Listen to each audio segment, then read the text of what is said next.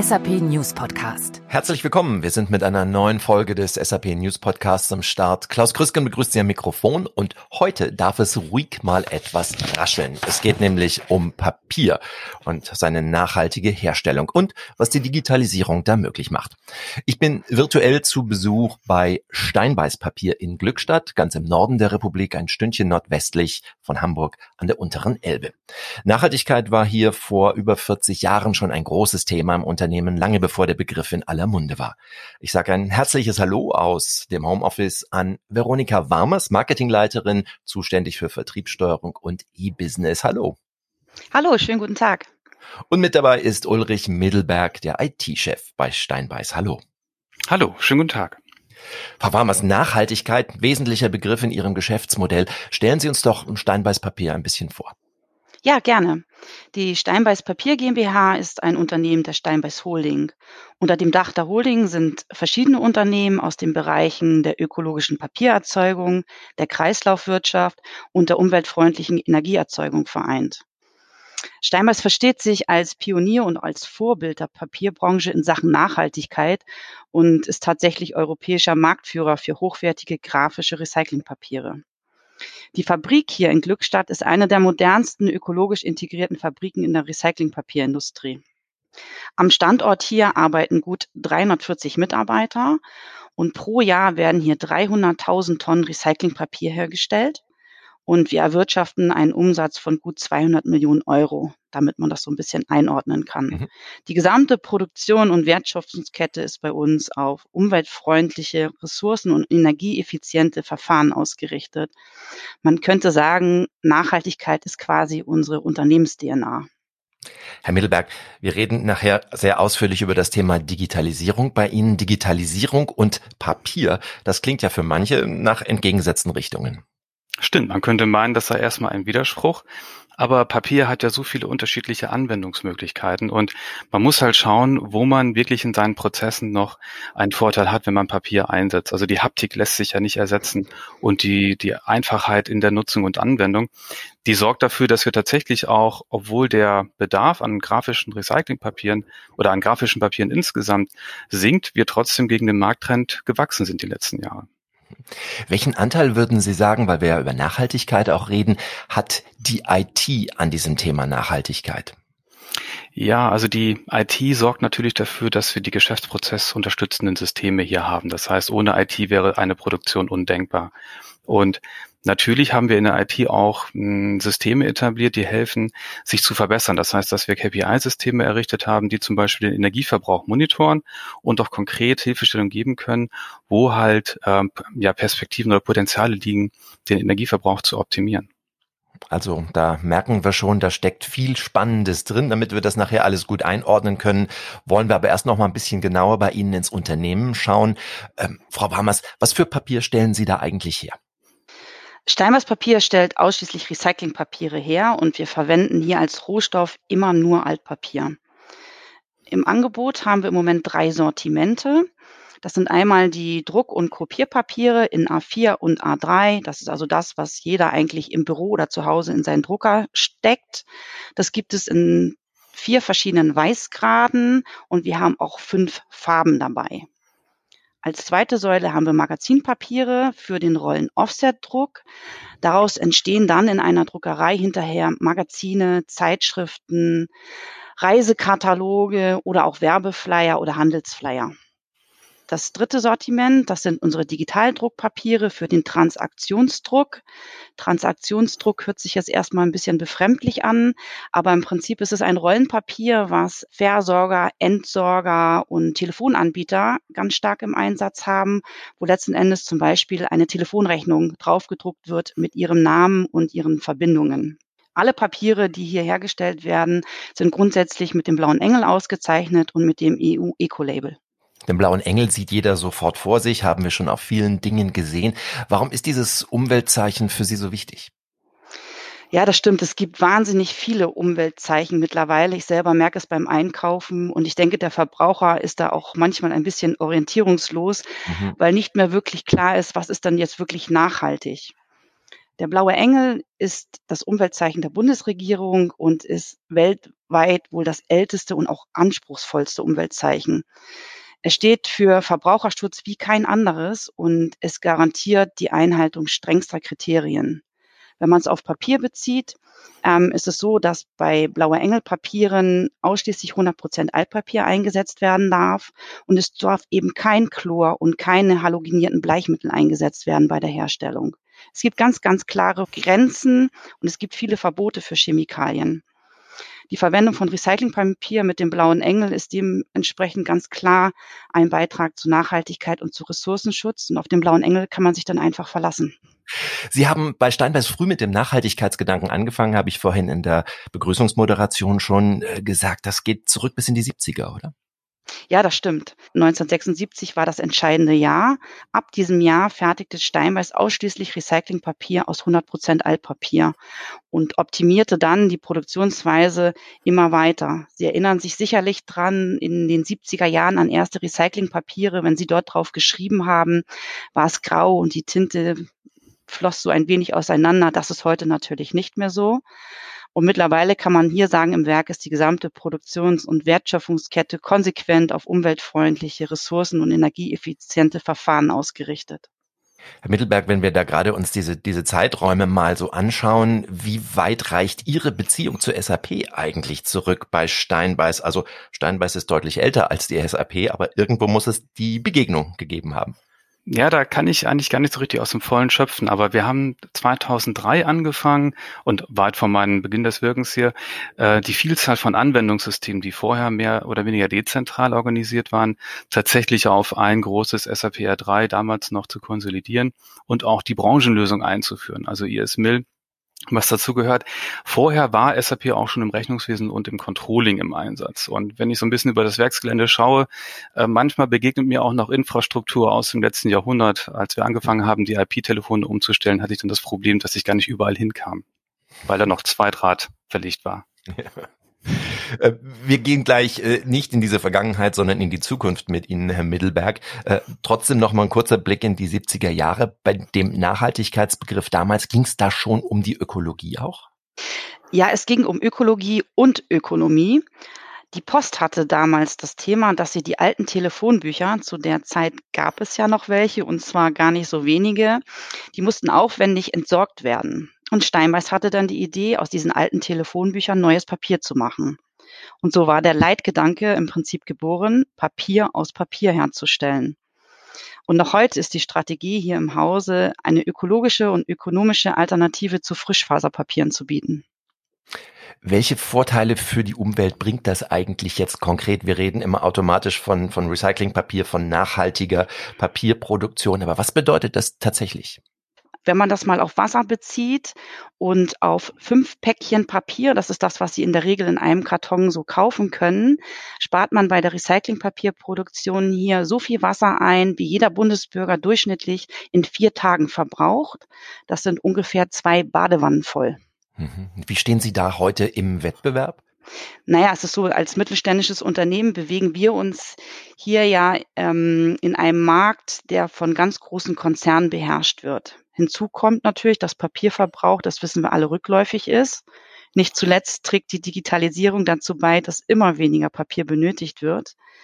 Wir sind europäischer Marktführer für grafische Recyclingpapiere, das stimmt wohl. Aber die Kunst liegt, glaube ich, darin, sich immer weiter zu entwickeln und in einem rückläufigen Markt zu wachsen. Das ist uns bisher ziemlich gut gelungen und ich bin zuversichtlich, dass uns das auch in Zukunft weiter gelingen wird. Herr Mittelberg, wie macht nun die Digitalisierung, wie macht die IT Steinbeiß im Wettbewerb stark? Ja, wir versuchen natürlich auch als IT eine gutmögliche oder bestmögliche Geschäftsprozessunterstützung zu realisieren. Ähm, und wenn man sich anschaut, was hat man so an Systemen im Haus, dann stellt man natürlich fest, überall da, wo ich halt Medienbrüche habe oder wo ich halt nicht automatisierte Schnittstellen habe, habe ich auch immer noch Optimierungspotenzial. Und man schaut sich die internen Prozesse an und dort eliminiert man halt diese. Wenn man aber schaut, was kann ich im Umfeld noch tun, dann kommt man schnell halt zu den Kunden und Lieferanten.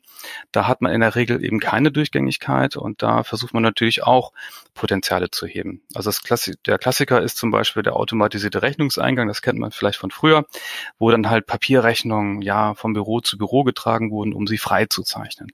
Ich denke, die meisten Unternehmen haben das schon als ja, Potenzial erkannt und abgestellt. Das heißt, da gibt es dann elektronische Workflows. Aber dann wird's auch so ein bisschen dünn. Also wir haben noch ein anderes schönes Beispiel. Äh, das sind die Auftragsbestätigungen. Das heißt, jeder, der Lieferanten hat, kennt das Thema auch. Man muss die Auftragsbestätigungen prüfen. Und in den meisten Fällen gibt es da gar keine Abweichung. Das ist eine sehr langweilige Aufgabe und in vielen Unternehmen wird die auch gerne dem Azubi aufgetragen, wenn er gerade seine Station im Einkauf hat. Aber wir haben jetzt eine Lösung etabliert, die halt das automatisiert. Das heißt, da kommen dann wirklich nur die 1% Abweichung hoch und dann kann ich mich tatsächlich auf das konzentrieren, was auch wesentlich ist. Ähm, wenn man nach vorne schaut zu unseren Kunden, da versuchen wir natürlich auch mit neuen Plattformen und neuen Portalen dafür zu sorgen, dass wir eine stärkere Vernetzung zu Kunden hinbekommen. Es gibt auch Lösungen wie EDI, aber da hat man immer das Problem, dass man auch die Prozesse entsprechend harmonisieren muss. Und mangelt Standards ist das dann halt auch immer eine kleine Herausforderung. Also Geschäftsprozesse über Unternehmensgrenzen hinweg, weg mit den Medienbrüchen, aber auch ähm, Digitalisierung in der Produktion.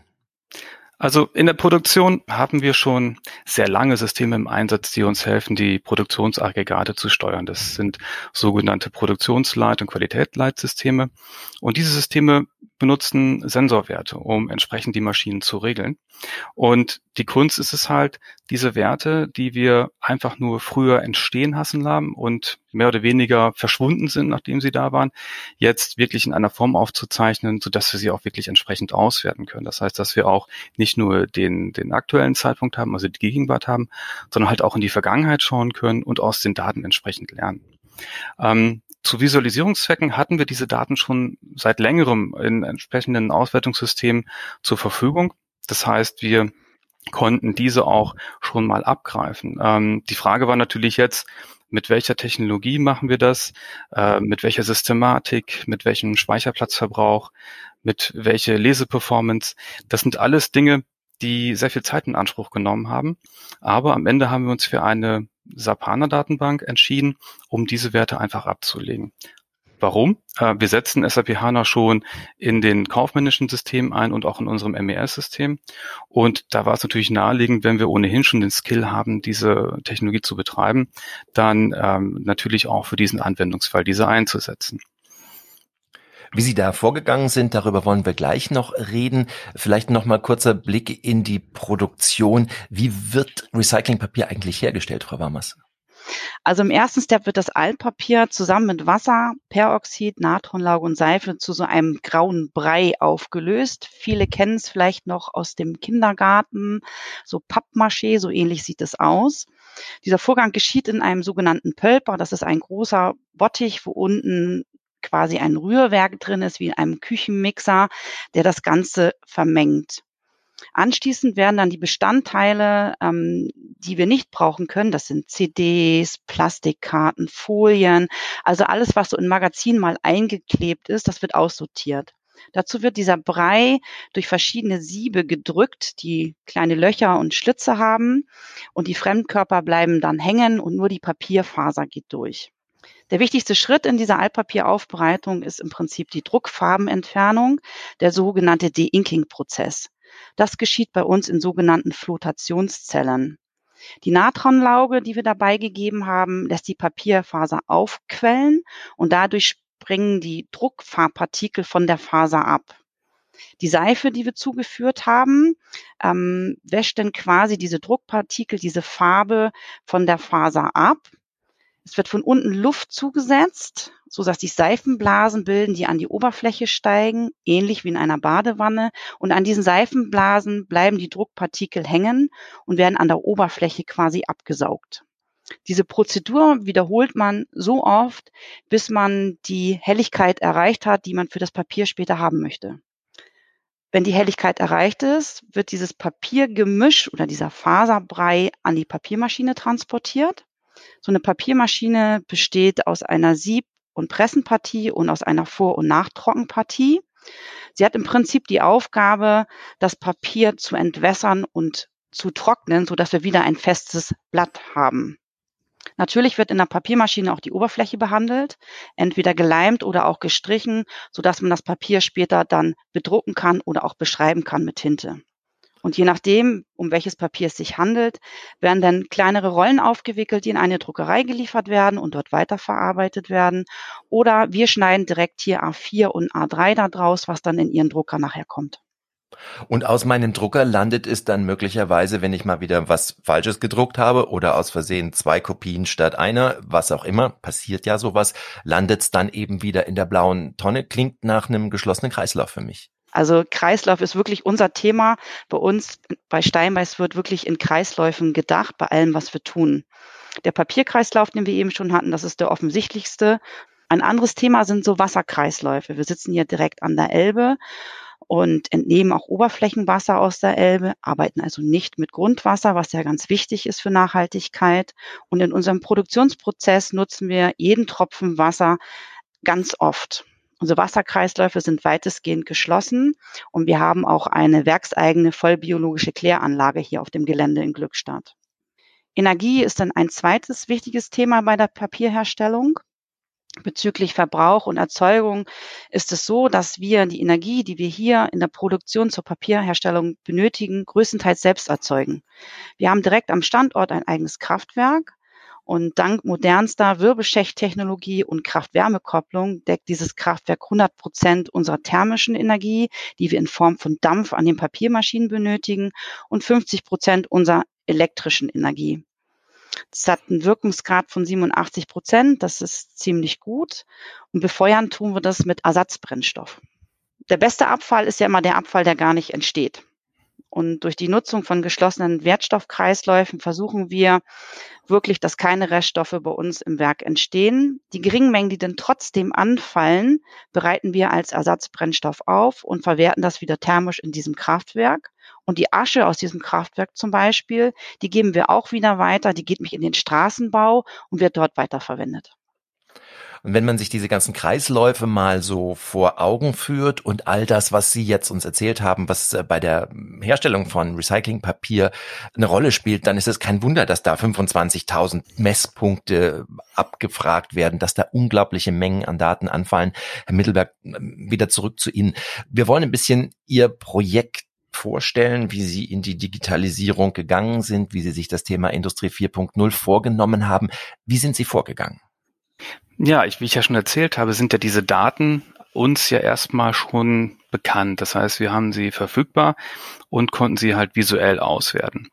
Das ist gar nicht selbstverständlich. Also wenn man sich mit anderen Industrieunternehmen unterhält, äh, bekommt man oft mit, äh, dass da auch der Betreiber und der Hersteller miteinander rangeln, wem die Daten eigentlich gehören, die so an der Maschine anfallen. Zum Glück sind wir da in einer etwas anderen Position. Das heißt, wir haben tatsächlich die volle Kontrolle über das, was in den Sensordaten entsteht und hatten halt relativ schnell die Idee, Mensch, aus diesen Daten kann man eigentlich viel mehr machen. Und diese Idee haben wir dann tatsächlich versucht zu konkretisieren in Form von Use Cases. Das heißt, wir haben ganz konkret aufgeschrieben, was ist eigentlich dein Bedürfnis, was ist dein Bedarf, welche Frage möchtest du beantworten und wie können die Daten, die bei uns in der Produktion entstehen, dir dabei helfen. Wir hatten dabei eine ganze Reihe aufgenommen, was ich, zwei, drei Dutzend Use Cases. Die haben wir dann hm, bewertet, gewichtet, so ja, ist es groß, ist es klein, ist es mittel und entsprechend priorisiert. Das heißt, welchen Geschäftsnutzen äh, stiftet halt die Umsetzung dieses Use Cases oder eines anderen Use Cases. Und ausgehend von dieser Vorstellung, was die Use Cases können sollen, haben wir dann eine, einen Prototypen konzipiert, an dem wir halt äh, den ein oder anderen schon ausprobieren konnten. Und ähm, das hat ungefähr ein halbes Jahr gebraucht, so dass wir dann schon in der Lage waren, die ersten Use Cases auch wirklich mal äh, Ende zu Ende durchzutesten, um halt zu schauen, ob die Plattform wirklich trägt. Sie hatten bei dem ganzen Prozess einen Partner mit im Boot, Avato Consulting. Was war die Rolle des Partners hier? Ja, also ganz klar, ohne Hilfe von Avato Consulting hätten wir dieses Projekt nicht, nicht umsetzen können. Also wir selber sind als Mittelständler sehr, sehr schlank aufgestellt in Bezug auf eigene Kapazitäten. Das heißt, größere Projekte, die können wir immer nur mit Hilfe von externer Unterstützung umsetzen. Aber das Besondere bei Avato Consulting ist halt die Kombination von Data Science Know-how auf der einen Seite, aber auch Architekturentwicklungsskills auf der anderen Seite. Und wir haben uns relativ schnell auf eine gemeinsame Architektur Vision geeinigt für diese Datenanalyse-Plattform. Und Erwartung Consulting hat diese dann für uns realisiert, weiterentwickelt und ähm, betrachtet das auch als eigenes Investment. Das heißt, auch andere Kunden von Erwartung Consulting nutzen Teile dieser Plattform, die bei uns entstanden sind, aber das ist für uns völlig in Ordnung, weil je breiter diese Plattform wirklich getragen wird von anderen Kunden, desto einfacher und sicherer ist dann der Weiterbetrieb und die Weiterentwicklung. Was waren die, die besonderen Herausforderungen ähm, jetzt gerade in der Produktion? Einfach ein neues IT-System einzuführen, damit ist es ja nicht getan. Da stehen ja schon Maschinen und Mitarbeiter. Tatsächlich ist es halt mehr als nur das zur Verfügung stellen einer neuen Anwendersoftware. Also wichtig ist es halt, äh, das Vertrauen in diese Lösung und auch in die Nützlichkeit dieser Lösung herzustellen.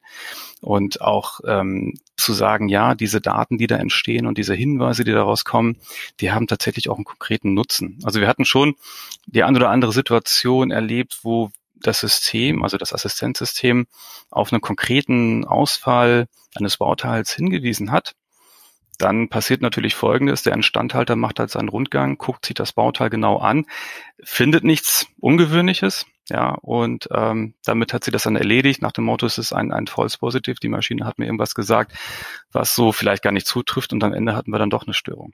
Also das ist dann tatsächlich so ein Herantasten und ein Vertrauen schaffen in das, was halt die Maschine einem an Vorschlägen unterbreitet. 25.000 Sensoren, ich habe es äh, eben schon mal erwähnt. Sie haben es schon erwähnt.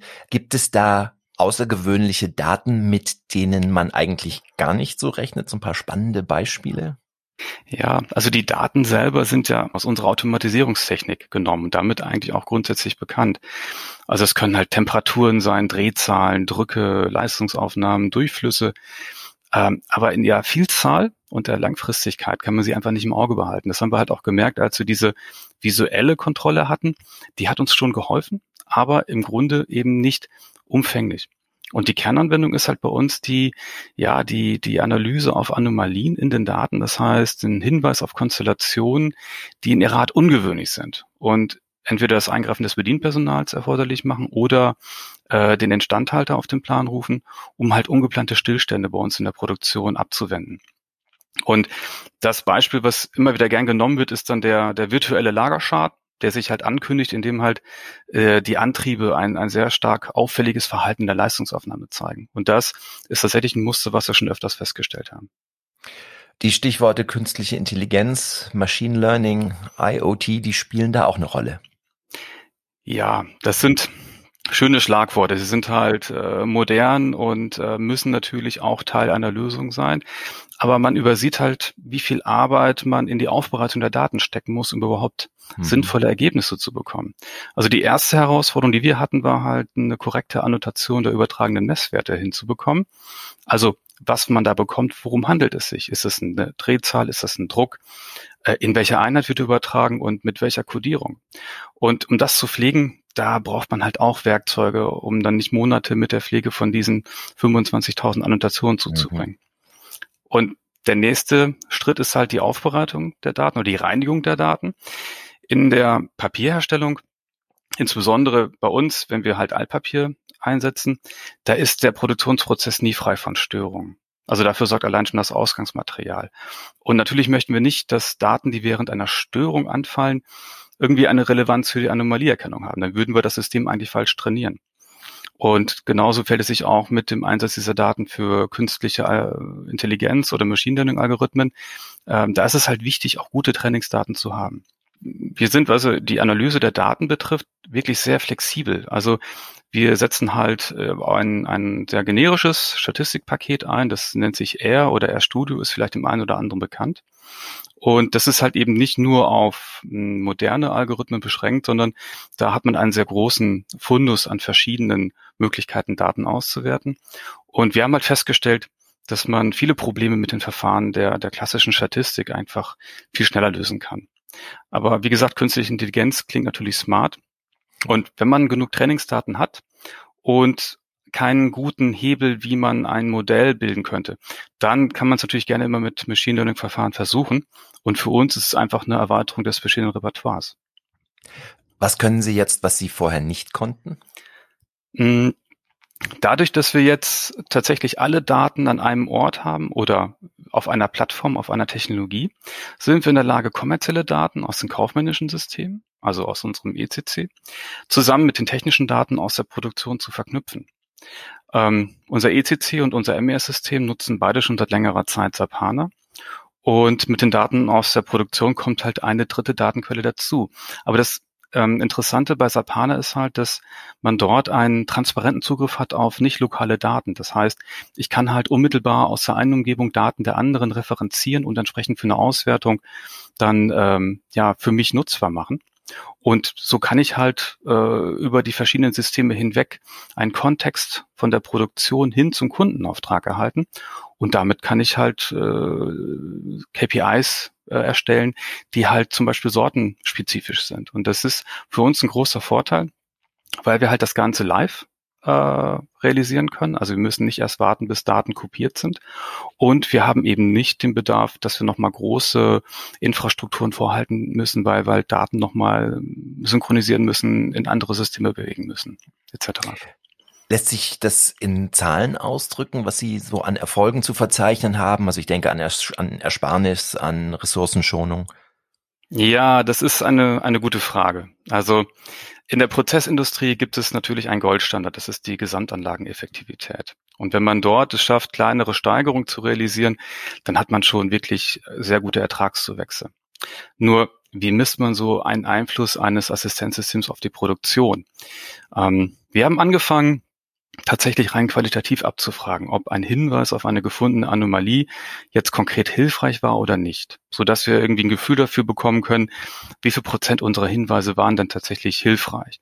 Weil letzten Endes, wenn es zu einer Störung kommt, äh, dann, dann, dann fällt das natürlich irgendwann auf. Die Frage ist natürlich, wie viel gewinne ich denn, indem ich halt schon rechtzeitig weiß, dass es da zu einer Störung kommt und ich wirklich Gegenmaßnahmen ergreifen kann.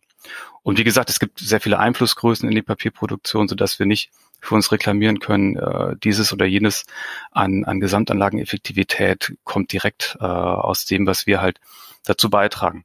Aber was wir können, ist, dass wir die Ursache einer Störung im Nachhinein tatsächlich auch in den Daten wiederfinden, so dass wir dann halt uns kontinuierlich verbessern können und immer mehr dazulernen. Wertvolle Erkenntnisse. Wie sind die Neuerungen denn bei den Mitarbeitern angekommen? Da ist viel Veränderung drin und die bedeutet ja nicht unbedingt immer gleich Begeisterung. Ja, ja, das stimmt. Also der eine oder andere kennt vielleicht so den Roman Quality Land von dem Autor Marc-Uwe Kling und da gibt es auch eine Passage, die erklärt, dass es in Zukunft nur noch zwei Arten von Jobs gibt. Entweder sagt man selber einer Maschine, was sie zu tun hat, oder man bekommt von einer Maschine gesagt, was man zu tun hat. Äh, da sind wir natürlich lange noch nicht. Also so ein System äh, entmündigt nicht den Arbeiter. Aber so ein System macht natürlich die eigene Arbeit transparenter und hilft den Mitarbeitern, sich zu fokussieren und zu verbessern. So ist es halt eine Win-Win-Situation für Mitarbeiter und Unternehmen. Aber es muss natürlich auch das Vertrauen geschaffen werden, dass diese äh, Unterstützung tatsächlich auch wirklich nützlich ist. Apropos Veränderung, wie sind Sie bei Steinbeiß mit der Corona-Krise umgegangen, Frau Warmers? Also hier im Haus hat man tatsächlich sehr früh reagiert und wir waren sehr gut vorbereitet, sowohl was die Verwaltung angeht als auch die Produktion. Da haben wir ja immer den Unterschied, dass die Produktioner halt nicht ins Homeoffice gehen können, die Verwaltung sehr wohl. Nichtsdestotrotz hat uns Corona hier schwer getroffen wenn Geschäfte geschlossen sind, die Arbeitswelt ins Homeoffice zieht, Freizeitaktivitäten eingestellt werden, dann wird halt auch nichts mehr gedruckt und es wird kein Papier mehr benötigt. Wir werden also dieses Jahr deutlich weniger Papier absetzen als im Vorjahr und auch Kurzarbeit war und ist hier bei uns immer noch ein Thema.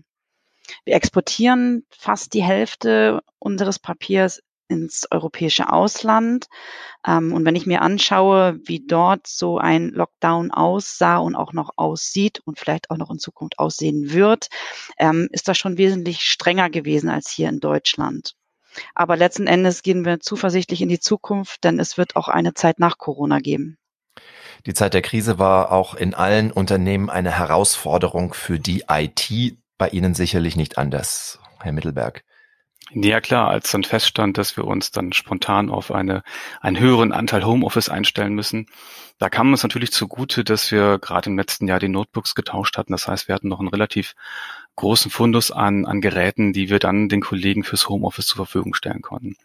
Ähm, wir hatten auch das große Glück, noch jüngst eine Bandbreitenerhöhung unseres Internetanschlusses zu realisieren. Das heißt, das Problem hatten wir dann auch nicht. Und ähm, viele haben ja auch dann das Thema im Homeoffice, wie sieht das mit dem Datenschutz aus und mit der Vertraulichkeit von Daten. Und da äh, hilft uns natürlich auch, dass wir bei uns Arbeitsplätze auf Basis von Citrix virtualisieren. Das heißt, ich kann den Arbeitsplatz überall mit hinnehmen, wo ich Internet habe und ich habe nicht dieses Problem einer Vermischung, sondern da gibt es eine saubere Trennung, so dass wir im Endeffekt tatsächlich relativ zügig auch im Homeoffice waren. Nochmal zurück zur digitalen Transformation auf großer Unternehmensebene.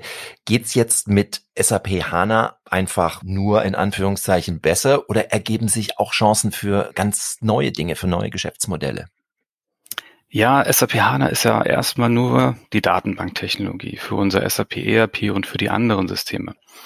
Also einen richtigen Hebel den werden wir erst dann haben, das ist meine Erwartung, wenn wir von dem jetzt sich eingesetzten ECC auf das neue S4HANA wechseln. Und diese Gelegenheit nutzen auch Prämissen und Rahmenbedingungen, die zum Teil noch auf die Einführung in 2003 zurückgehen, neu zu justieren. Und das Potenzial dazu werden wir halt in den nächsten Monaten für uns zusammen mit einem Partner eruieren. Und ich denke, daraus wird sich bestimmt eine Menge ableiten, was wir dann besser machen können. Steinbeiß ist ein Familienunternehmen. Was hat man in der Unternehmensentwicklung in Richtung digitale Transformation anderen voraus? Gibt es da mehr Geduld im Unternehmen? Also aus meiner Sicht ist es weniger die Geduld, sondern eher diese konsequente Weiterentwicklung der Geschäftsbereiche und der Prozesse. Wir haben hier flache Hierarchien und bekommen auch die notwendigen Freiräume, sowohl die Mitarbeiter als auch das Management. Und das unterstützt das Ganze natürlich. Und ich kann jetzt aus zehn Jahren rückblickend sagen, Stillstand ist tatsächlich etwas, was es in der Steinbeiß-Gruppe nicht gibt. Wie sehen Sie es, Herr Mittelberg? Ich habe ja vorher lange Zeit in größeren Unternehmen gearbeitet und da war ich auch immer mit so Themen wie unternehmensinterne Politik äh, beschäftigt.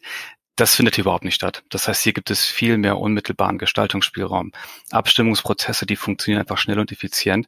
Und damit hat man natürlich auch viel mehr Möglichkeiten, auch Dinge schnell umsetzen zu können. Und das passt ja auch zu der Aussage meiner Kollegin, dass wir eigentlich nicht so viel Geduld haben, sondern natürlich auch unsere Nische nutzen möchten. Wie gehen Sie in die digitale Zukunft? Also ich sehe es optimistisch. Wir müssen es tatsächlich schaffen, als kleines Unternehmen, mittelständisches Unternehmen unsere eigene Gestaltungskompetenz zu behaupten und tatsächlich uns auch vom Wettbewerb abgrenzen zu können. Und ich denke, da sind wir auf gutem Wege und haben jetzt auch einen großen Schritt in diese Richtung unternommen. Papier hat auch in Zeiten der Digitalisierung seine Daseinsberechtigung und wird nie ganz verschwinden. Nachhaltige Papiere, so wie wir sie hier herstellen, liegen im Trend und wir werden weiter an Marktanteilen gewinnen. Insofern optimistisch und motiviert. Schöne, optimistische Schlussworte von Ihnen beiden. Ja, auch Papier hat eine Zukunft, auch wenn wir uns alle bemühen, weniger davon zu verbrauchen. Wie das auf nachhaltigem Weg hergestellt wird, das macht Steinbers Papier in Glückstadt vor. Veronika Marmers, Marketingleiterin und Ulrich Mittelberg, IT-Chef. Ganz herzlichen Dank für Ihre Zeit. War sehr spannend. Dankeschön. Vielen Bitte Dank. Bitteschön. Und ich kann nur empfehlen, auf der Webseite von Steinbeiß mal durch die vielen interessanten Blogartikel zu stöbern. Da kann man noch viel übers Unternehmen und über Papierherstellung erfahren. So viel von mir heute. Klaus Krüsken war Mikrofon. Alle paar Wochen gibt's einen neuen SAP News Podcast. Machen Sie's gut.